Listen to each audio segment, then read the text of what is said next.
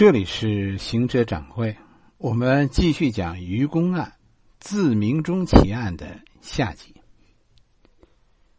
上一回是吧？咱们讲到于成龙带着丫鬟回了县衙，回到公堂，于成龙和衙役的班头啊耳语了几句，班头就出去了。于成龙这就升堂。啊，把把吕公子、丫鬟都带上堂，那历城县令现在也得叫来听审。于大人就问那丫鬟：“说吧，是吧？那天你怎么等着吕公子来着？”丫鬟就说：“我在那小门边啊，等着吕公子，等了很久，那吕公子也也没有来。哎，然后呢，然后我就走了。”回去向小姐禀报这件事，是吧？钱后来也也都交给小姐了。那你有没有看见二夫人来？于成龙这样一问的时候，这丫鬟就有些慌张，但是仍然坚持说：“我自己走的时候，就后花园里谁也没有。”这个时候。于成龙突然一拍惊堂木，又是大喝一声：“叛贼余孽！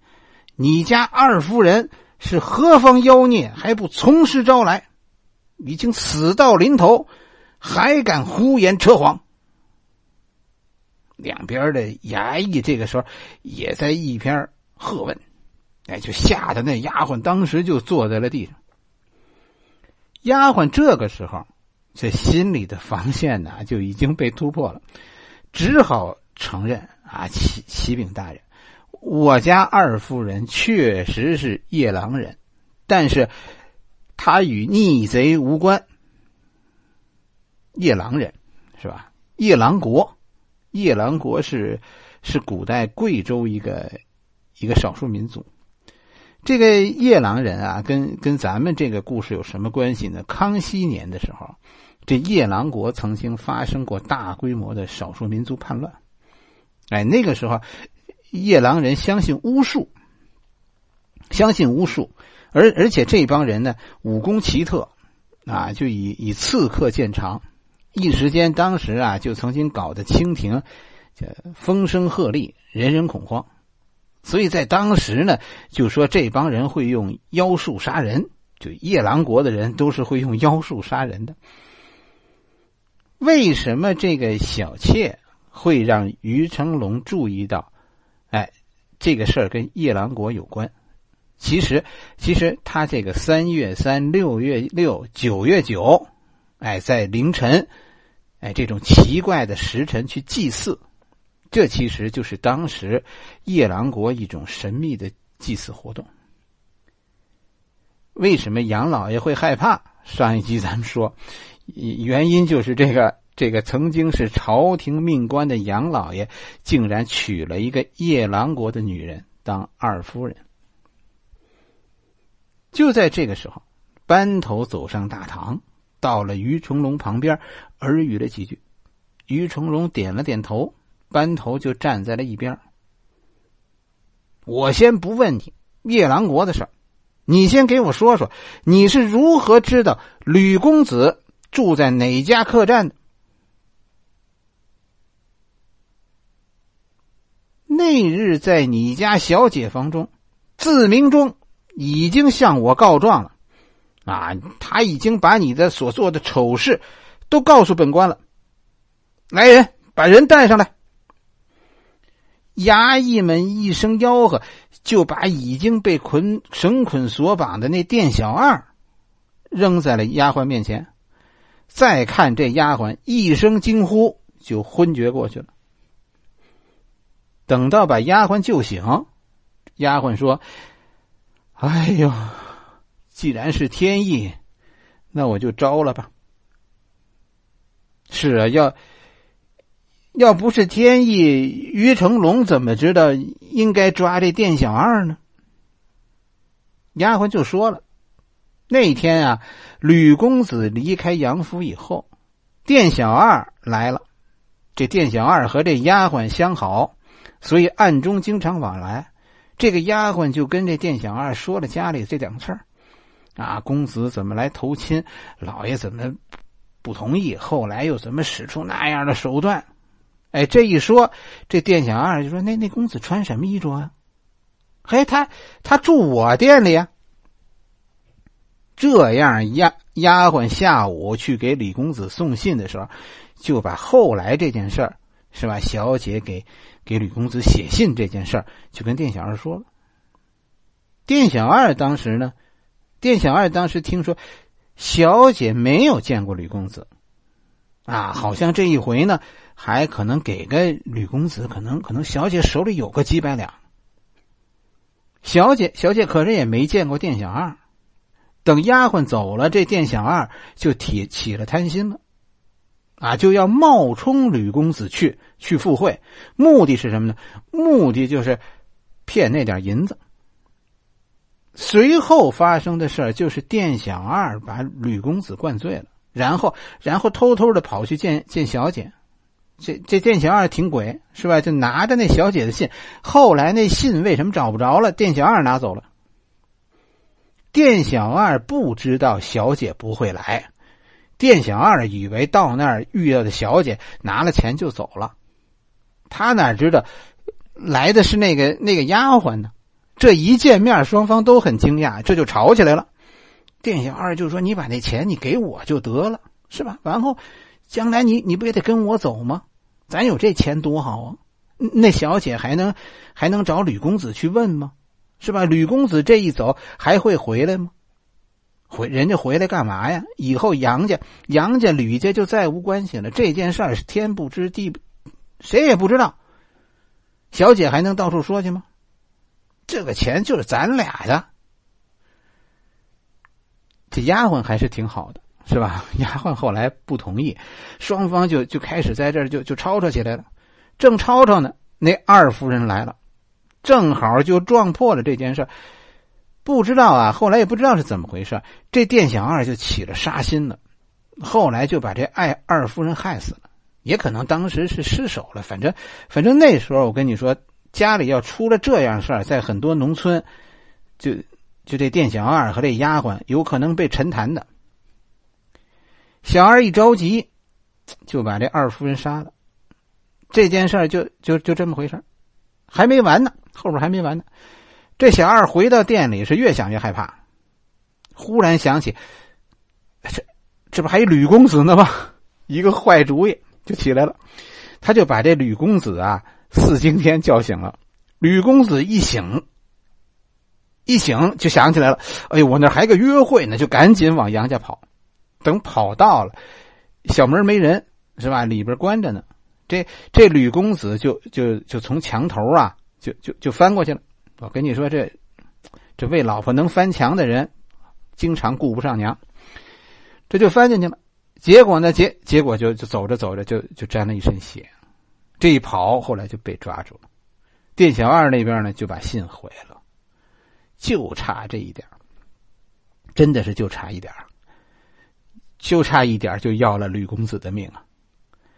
店小二呢，店小二钱其实没拿着。丫鬟后来还给小姐了，所以别人都不知道这里的这件事第二天事情一出来，这丫鬟就就更不敢在外边说了。当当时，他心里就已经知道这店小二不地道，很可能这这吕公子就是店小二诓来的，所以心中有愧。当于大人一说自明中告状。这丫鬟呢，心虚了，就再一看，于大人把这店小二抓来了，就就相信了这自明中告状的说法，就招了。各位听友，真的有自明中告状这事儿吗？当然没有，是吧？书上的故事是这么讲的，但是其实跟大家说，哎，这件事里边是有，可能是有这么个解释的。你听掌柜。给你解释，到底这丫鬟出了什么问题？这丫鬟出的问题不是自明中告状，而是出在时间上。书里说的很清楚，杨员外住的这个地方叫什么？叫五里庄。什么叫五里庄？离城门五里就叫五里庄，对吧？哎，掌柜是个很喜欢走路的人。我我一小时大概最快走五公里。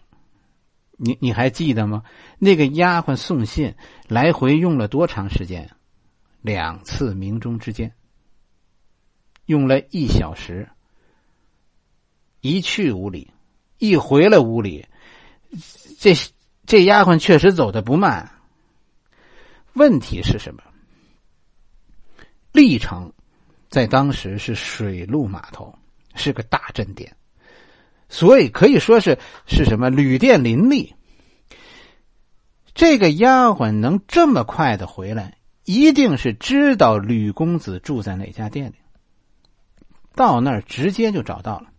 要不然你想，这丫鬟找那么几家店，这时间可就可就耽误了，一个钟头回不来了。所以两次自鸣钟报时这件事，在这个案子当中非常重要，因为他卡死了这个丫鬟报信用了一小时，因为是一小时整，同时又是五里地，所以就确定了这个丫鬟是知道。吕公子住在哪儿的？问题是，谁告诉丫鬟吕公子住在哪儿的呢？可是那天见过吕公子的仆人们都不知道。你把前面的听听一听，掌柜说过是吧？所有见过吕公子的人都不知道吕公子住哪。杨老爷呢？杨老爷也不知道。为什么偏偏这个没跟吕公子说过话，只是远远的看见过吕公子的丫鬟，他会知道吕公子住哪儿呢？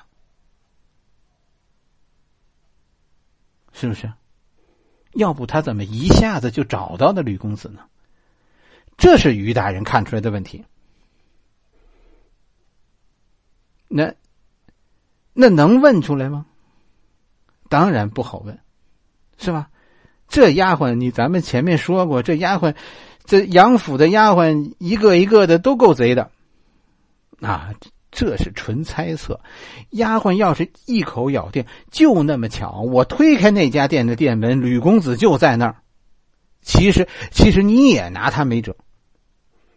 这个时候，于大人就意识到，在这件事中最奇怪的事情是什么？这就是另外一个问题：三更约会，吕公子五更赴会。那什么原因？就是因为那桌酒席。谁是酒席这件事情当中最反常的人？就是那个店小二。所有店小二都是老江湖。吕公子今天干嘛去了？吕公子今天是去结亲的。啊，结结完亲还是吧？去还回来住店。按理说，这就应该住在杨家了。那那当地的人还还不知道杨家是啥人吗？哎，这就是一定没戏了。明知道这件事儿没戏了，吕公子投亲这件事儿已经没戏了。现在店小二为什么要巴结吕公子呢？他说是为了，是是为了要要结交吕公子。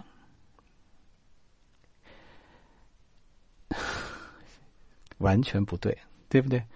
怕不怕冤枉店小二呢？不怕，因为什么？因为你注意看，在大堂上，于大人也没有说店小二和丫鬟怎样，始终也没有说，只是把店小二扔在那儿吓唬丫鬟，是吧？他就是说自鸣钟告诉我了，然后，然后就是把店小二往那一堆。如果什么问题也没有，后来，后来什么，那这也不怕出事儿。那店小二确实应该应该接受教育，是吧？在你的店里出了那么大事儿，你怎么干的？啊，打他一顿，惩戒一下，这事儿也没毛病。啊，要是真的有事儿，是吧？那个丫鬟就得相信，确实这是自鸣钟告状了。要不于大人怎么知道自己和店小二有一腿呢？其实呢，其实这是诈他呢。于大人一看到这个家庭，是吧？这个二夫人的做派，就断定了这家人迷信，吓唬吓唬他们。这一吓唬，真的，哎，就把他们吓唬毛了，就招了。这个案子最终就算是破了。其实故事里后来一般这种故事最后都会说皆大欢喜，大家明白吗？这个这个皆大欢喜是指什么？这个皆大欢喜一定是啊，县的老爷服了，历城县县的老爷服了，杨大老爷服了，以后不跟于大人闹事了。小辫子在于大人手里拿着呢，于大人随时可以用这个事儿给吏部写个东西，现在不用给刑部。